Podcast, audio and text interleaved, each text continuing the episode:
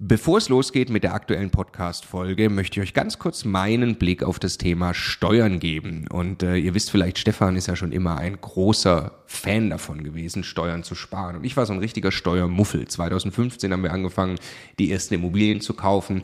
Und Stefan war schon immer drauf und dran, jeden Cent Steuern zu sparen, den man irgendwo sparen kann. Und ich fand das Thema immer irgendwie ein bisschen nervig. Ich dachte, ah ja, warum soll ich mich damit beschäftigen? Klar ist es toll, weniger Steuern zu bezahlen. Aber jetzt wollen wir doch erstmal Immobilien kaufen, Business aufbauen und so weiter. Und ich bin sehr froh und dankbar, dass Stefan sehr frühzeitig zum Beispiel angefangen hat, dass wir eine Holding gründen, die Immobilien in die richtigen Gesellschaftsstrukturen kaufen. Ähm, und ja, wa warum? Also was habe ich dann äh, in den letzten Jahren jetzt äh, lernen dürfen von Stefan und natürlich dann speziell von Martin Richter, der ja, äh, ja wirklich, ich würde mal sagen, Deutschlands bester Steuerberater für Immobilieninvestoren ist. Was ich lernen durfte, ist, dass zum einen Immobilieninvestoren tatsächlich sehr viel mehr Möglichkeiten haben, Steuern zu sparen. Das ist schon sehr eindrucksvoll, was man alles machen kann. Aber dann, und das ist der entscheidende Punkt, sind die gesparten Steuern ja pures Eigenkapital. Es geht also nicht nur darum, dass ich jedes Jahr x tausend Euro weniger Steuern bezahle, sondern es geht darum, dass ich dieses Geld als pures Eigenkapital, als Immobilieninvestor ja wieder ans Arbeiten bringe und sie mit zweistelligen Eigenkapitalrenditen einsetze. Und ich mir dann anschaue, wie viel größer mein Vermögensaufbau ausfällt, zum Beispiel über zehn Jahre, dann kann es gut sein, ich habe nachher das doppelte Vermögen, weil ich mich eben damit beschäftigt habe, Eigenkapital schon vorzugehen, indem ich möglichst viel oder möglichst wenig Geld ans Finanzamt äh, äh, bezahle und möglichst viel Steuern spare, die ich wieder reinvestieren kann. Genau deshalb machen wir seit vielen Jahren sehr viele Inhalte gemeinsam mit Martin Richter und wenn du Lust hast, einmal zu erfahren, welche Möglichkeiten es alles gibt, der eine große Rundumüberblick, dann ist unser Live-Webinar kostenlos, 100% kostenloses Live-Webinar mit Martin Richter genau das Richtige. Eine Stunde lang geht er durch alle steuerlich relevanten Themen für dich als privater Immobilieninvestor. www.immocation.de slash Steuerwebinar. Da findest du die Termine. Es sind alles Live-Termine, die wir jetzt mit ihm aufgesetzt haben. Also am besten jetzt gleich anmelden. Viel Spaß! Hey zusammen! Der Content, den ihr jetzt hört, ist eigentlich für YouTube bestimmt. Wir wollten euch den aber nicht vorenthalten, also hauen wir ihn jetzt einfach als Podcast raus. Viel Spaß beim Hören. Crasht jetzt der Immobilienmarkt oder macht es noch weiterhin Sinn zu investieren in Immobilien? In diesem Video schauen wir uns gemeinsam den Markt an. Wann spricht man von einem Crash? Naja, wenn die Börse um 20% nach unten geht, dann spricht man von einem Crash. Viele glauben jetzt ja auch, dass es so einen Crash äh, am Immobilienmarkt in Deutschland geben wird, aber schauen wir uns das doch mal genau an.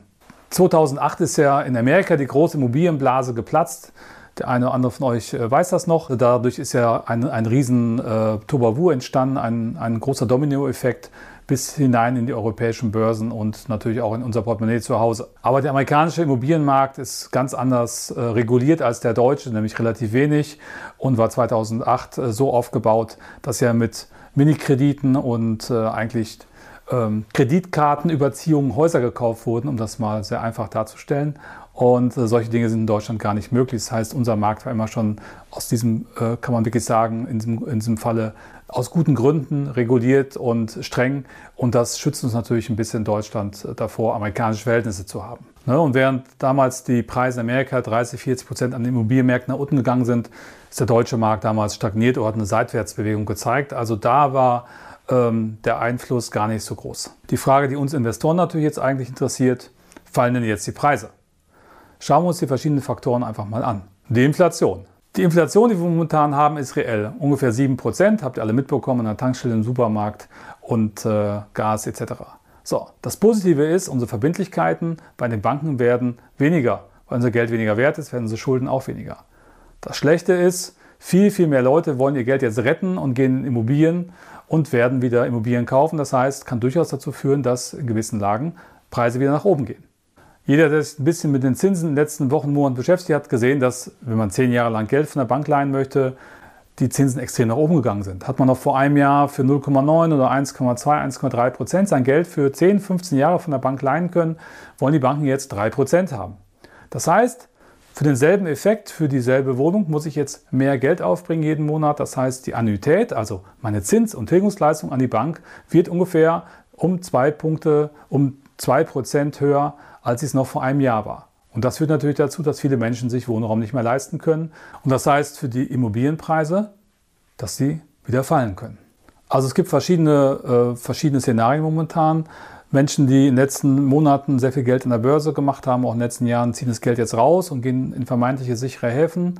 Äh, Leute, die gehofft hatten, mit Immobilien sehr schnell viel Geld äh, durch Spekulation zu machen, verkaufen jetzt auch teilweise panikartig, gehen dann wieder in sichere Häfen. Das heißt, äh, sie bringen jetzt ihr Geld aufs Sparbuch oder gehen in Gold, in die Panikwährung. Das heißt, viele Menschen reagieren jetzt zyklisch.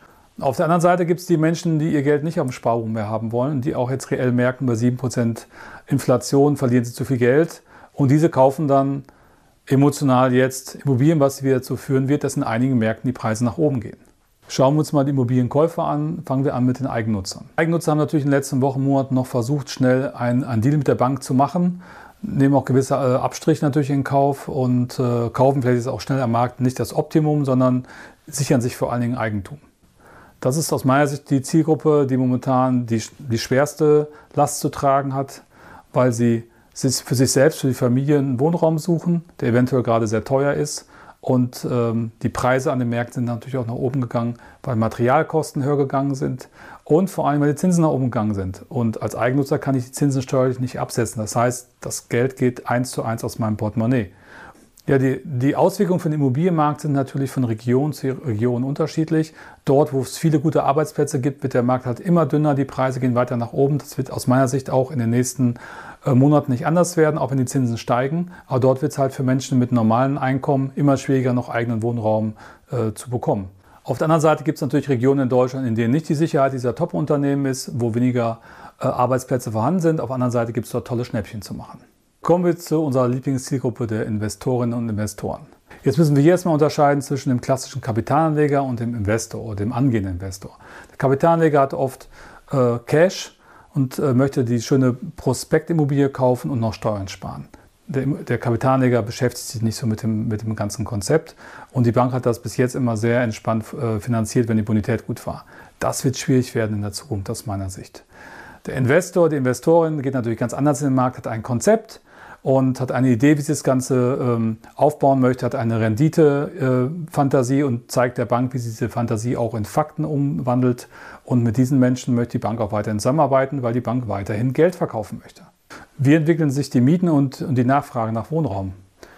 Ja, auf der einen Seite haben wir jetzt die Inflation mit 7%, auf der anderen Seite haben wir viel, viel mehr Nachfrage an bezahlbaren Wohnraum. Wir haben die ganzen Flüchtlinge aus der Ukraine jetzt und äh, ja, wenn ich meine Glaskugel gucke, ist sehr verschwommen, weil wir können nicht einfach die Mieten erhöhen, wie wir lustig sind. Und auf der anderen Seite müssen wir aber irgendwo auch die Mieten auf Dauer erhöhen, weil die Kosten nach oben gehen. Habe ich auch noch keine Lösung. Wird spannend, äh, je nach Markt, wie sich das entwickeln wird. Vielleicht ist eure Glaskugel ja besser als meine Glaskugel. Haut es bitte in die Kommentare, wie ihr das seht. Ich freue mich über eure Rückmeldung. Thema Neubau. Sehr spannendes Thema momentan. Ähm, sehr schwieriges, sehr anspruchsvolles Thema. Alle diejenigen, die jetzt mitten im Bau sind und keine Festpreise mit ihren Bauträgern ähm, ausgemacht haben, mit den Baufirmen, haben durchaus ein großes Problem, weil sie teilweise die Preise nicht mehr zahlen können, bei der Bank nachfinanzieren müssen oder überhaupt kein Material bekommen. Und auf der anderen Seite diejenigen, die neu bauen wollen, aus meiner Sicht, das ist meine persönliche Meinung, sollten eher ein bisschen gerade den Ball flach halten, abwarten, wie sich das Ganze entwickelt. Auf der einen Seite die Preissituation, auf der anderen Seite auch die Materialsituation. Aus meiner Sicht wird sich das Angebot an Neubauwohnungen in nächster Zeit nicht erhöhen, was weiterhin zu Verknappung an den Wohnmärkten führen wird. Klimaschutz und Sanierung von äh, Wohnraum. Ich denke, es ist uns allen klar, dass da was kommen wird. Die neue Bundesregierung hatte ja auch ganz, ganz klar äh, gesagt, dass sie dort Gas geben möchte. Momentan haben wir andere Probleme mit dem Ukraine-Krieg. Das heißt, es gibt noch keine konkreten Pläne. Sicherlich ist es so, dass jeder von uns äh, mit Altbauimmobilien etwas tun werden muss. Was kommt, in welcher Reihenfolge, schon wieder die Glaskugel, keine Ahnung. Vorsicht beim Kauf von alten Immobilien mit sehr, sehr schlechten Energiestandards. Da muss euch natürlich bewusst sein, dass da im Laufe der Zeit ordentliche Ausgaben auf euch zukommen können und werden sicherlich. Wenn eine hohe Inflation am Markt ist, dann kommt automatisch immer die Rezessionsangst, hohe Arbeitslosigkeit etc. Ich persönlich glaube da nicht dran, sehe noch keine Anzeichen am Markt dafür und weil auch der ganze Arbeitsmarkt sich in den letzten Jahrzehnten auch verändert hat.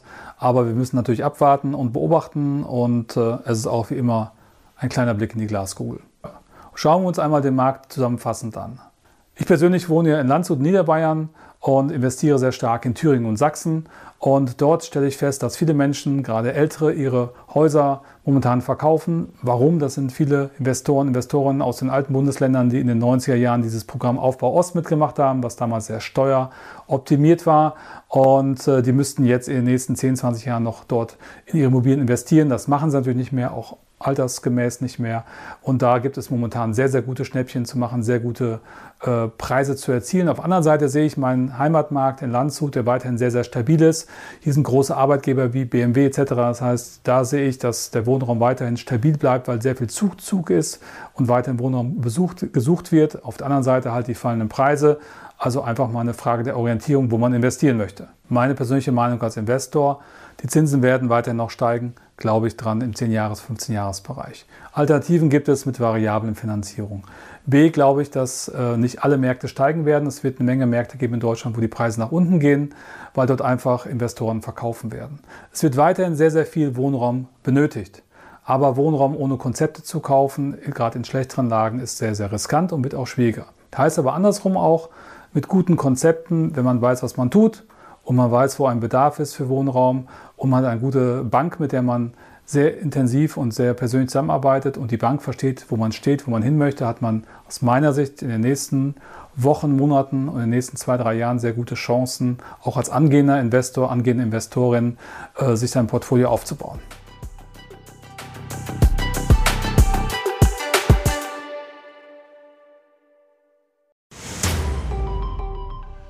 Jetzt nochmal der Hinweis, bevor ihr die nächste Folge weiterzieht, auf unser Steuerwebinar. Live mit Martin Richter, also dem Steuerberater für Immobilieninvestoren in Deutschland. Äh, wirklich live, also genau diese Termine. Und äh, es wird einen Überblick geben über all die großen Möglichkeiten, als Immobilieninvestor Steuern zu sparen beim Bestandsaufbau, aber auch wenn man schon Vermögen hat, was man im Bestand sortieren kann, um einfach mehr Geld übrig zu behalten, wie man Vermögen weitergeben kann und so weiter. Also, glaube ich, ein absolutes Muss für jeden Immobilieninvestor. Ja, Stefan, du bist ja eh schon ein großer Steuerfan immer gewesen. Für mich ist er eher anstrengend, aber man kann es auch nicht ignorieren. Die Potenziale sind äh, wirklich extrem, die man speziell als privater Immobilieninvestor hat. Deshalb immocation.de slash Steuerwebinar. Da kann man sich anmelden, ist 100% kostenlos, ist live, gibt nur diese Termine, die dort stehen. Wir freuen uns auf euch.